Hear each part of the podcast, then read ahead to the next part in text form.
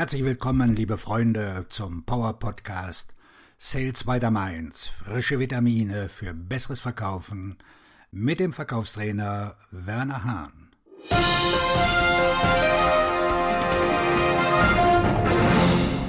Heute mit dem Thema Warum ich besser ist als Warum wir.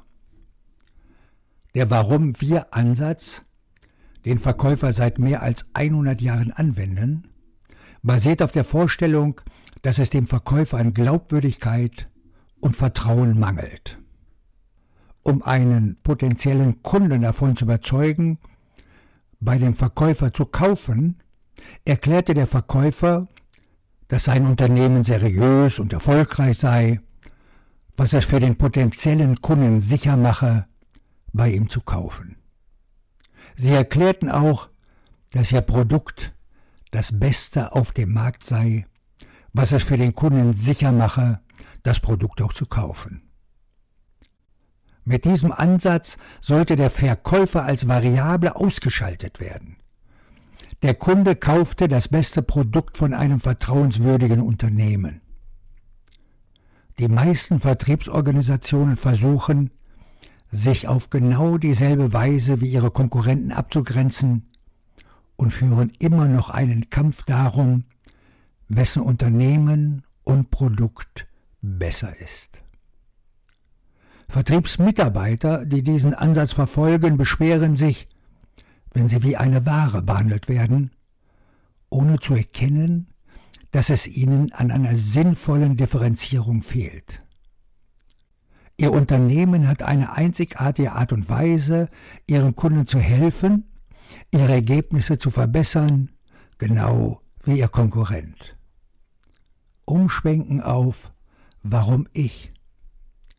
Es wäre sehr einfach, darüber zu schreiben, warum der Kunde bei dem Verkäufer kaufen sollte, und in gewisser Weise wird das, was folgt, zu diesem Ergebnis führen. Aber das eigentliche Warum ich ist die Frage, die sich der Kunde selbst stellt. Wenn man den Warum wir Ansatz ersetzen würde, täte man gut daran, die interne Frage des Kunden zu beantworten.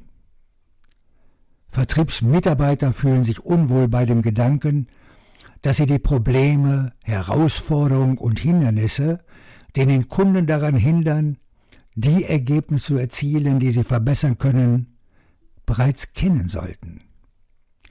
Stattdessen glauben sie, dass sie den Kunden bitten müssen, sein Problem zu benennen, damit der Verkäufer schnell die Gelegenheit hat, seine Lösung vorzuschlagen. Es sei denn, sie glauben, dass ihr potenzieller Kunde seine vielen Probleme nicht kennt. Dann ist es nicht besonders hilfreich, ein Problem zu benennen eine Liste von Warum-Ich-Fragen, die Kunden sich selbst stellen. Warum ich Nummer eins? Warum habe ich dieses Problem? Es ist wertvoller, dem Klienten zu helfen, zu verstehen, warum er das Problem hat, als das Problem zu identifizieren. Der Klient, der sich seines Problems bewusst ist, erkennt vielleicht nicht, warum er das Problem hat Ihre Entdeckungsfragen sollten Ihnen dabei helfen, den wahren Grund für das Problem oder die Herausforderung des Klienten zu ergründen. Vielleicht stellen Sie fest, dass der Kunde eine Entscheidung getroffen oder vermieden hat, die sein Problem verursacht hat und dass er mit oder ohne Ihre Lösung etwas anders machen muss. Warum ich Nummer zwei? Welche Veränderungen tragen zu meinem schlechten Ergebnis bei? Ihr Kunde erkennt vielleicht nicht, dass Sie Annahmen, die er bei seiner Entscheidung über die Art und Weise, wie er arbeiten sollte, zugrunde gelegt hat, damals richtig waren, heute aber überholt sind.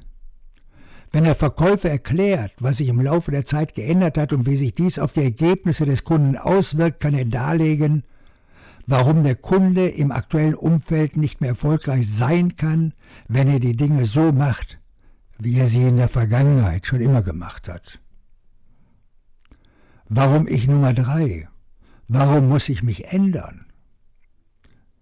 Die Vorstellung, dass Ihr Kunde ein Problem hat, das ihn so sehr schmerzt, dass er etwas unternehmen muss, ist keine gute Annahme. Einige Ihrer potenziellen Kunden werden aktiv versuchen, ihre Probleme zu lösen, während andere schon so lange mit dem Problem leben, dass sie es akzeptieren. Einige glauben vielleicht, dass ihr Problem nicht gelöst werden kann, was erklärt, warum sie Kunden finden, die seit Jahren mit ihren Problemen leben. Das Warum ich sollte mit dem Versprechen negativer Konsequenzen beginnen, sollte sich der Kunde weigern, sich zu ändern. Die Frage nach dem Warum wir sollte es im späteren Verlauf des Verkaufsgesprächs gestellt werden, wo es auch sinnvoll ist. Warum ich Nummer vier? Warum muss ich diese Gespräche führen? Die meisten Ratschläge und Empfehlungen von Vertriebsmitarbeitern lassen sich mit Warum wir zusammenfassen und klingeln wie Kaufen Sie meine Lösung von meinem Unternehmen, ohne dass sie Hinweise darauf geben, wie der Kunde Veränderungen vornehmen sollte. Manche Entscheidungsträger und Ansprechpartner wollen versuchen, die oft schwierigen Gespräche zu vermeiden, was ihnen wiederum Schwierigkeiten bereitet, ihre Ergebnisse zu verbessern. Anstatt dem Kunde zu sagen, was er kaufen soll, bieten sie Ratschläge und Empfehlungen dazu an, wie man kauft und wie man sich verändert, indem sie ihren Kunden darüber aufklären, wie er die bestmöglichen Ergebnisse erzielen kann, einschließlich der Erzielung eines Konsenses in seinem Team und seiner Organisation. Was vom Marketing übersehen wird. Der alte Ansatz für den Vertrieb ist zum Teil auch der alte Ansatz für das Marketing. Anstatt das Unternehmen und das Produkt anzupreisen, konzentrieren sich moderne Vermarkter darauf, dem Kunden zu helfen, die Ursache seiner Probleme, Herausforderungen und Chancen zu erkennen. Sie helfen dem Kunden zu verstehen, wie sich die Veränderungen im Umfeld des Kunden auf sein Geschäft auswirken und welche Veränderungen der Kunden vornehmen muss, um seine Ergebnisse zu verbessern. Die effektivsten Verkäufer waren schon immer beratend tätig indem sie auf der Grundlage ihrer Erfahrung eine wertvolle Perspektive einbrachten und dem Kunden halfen, die Art seiner Probleme zu erkennen und sie am besten zu lösen.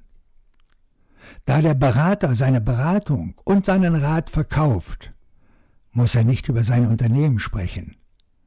Und da er kein Produkt hat, kann er auch nicht auf die Lösung außerhalb seiner Beratung verweisen.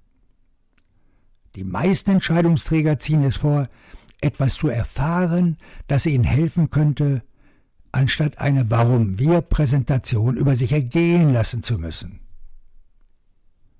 Ein fremdorientierter Ansatz, der dem Kunden hilft, seine Fragen zu beantworten und ihm die Möglichkeit gibt, seine Ergebnisse zu verändern und zu verbessern, wird immer mehr Punkte bringen als ein selbstorientierter Ansatz.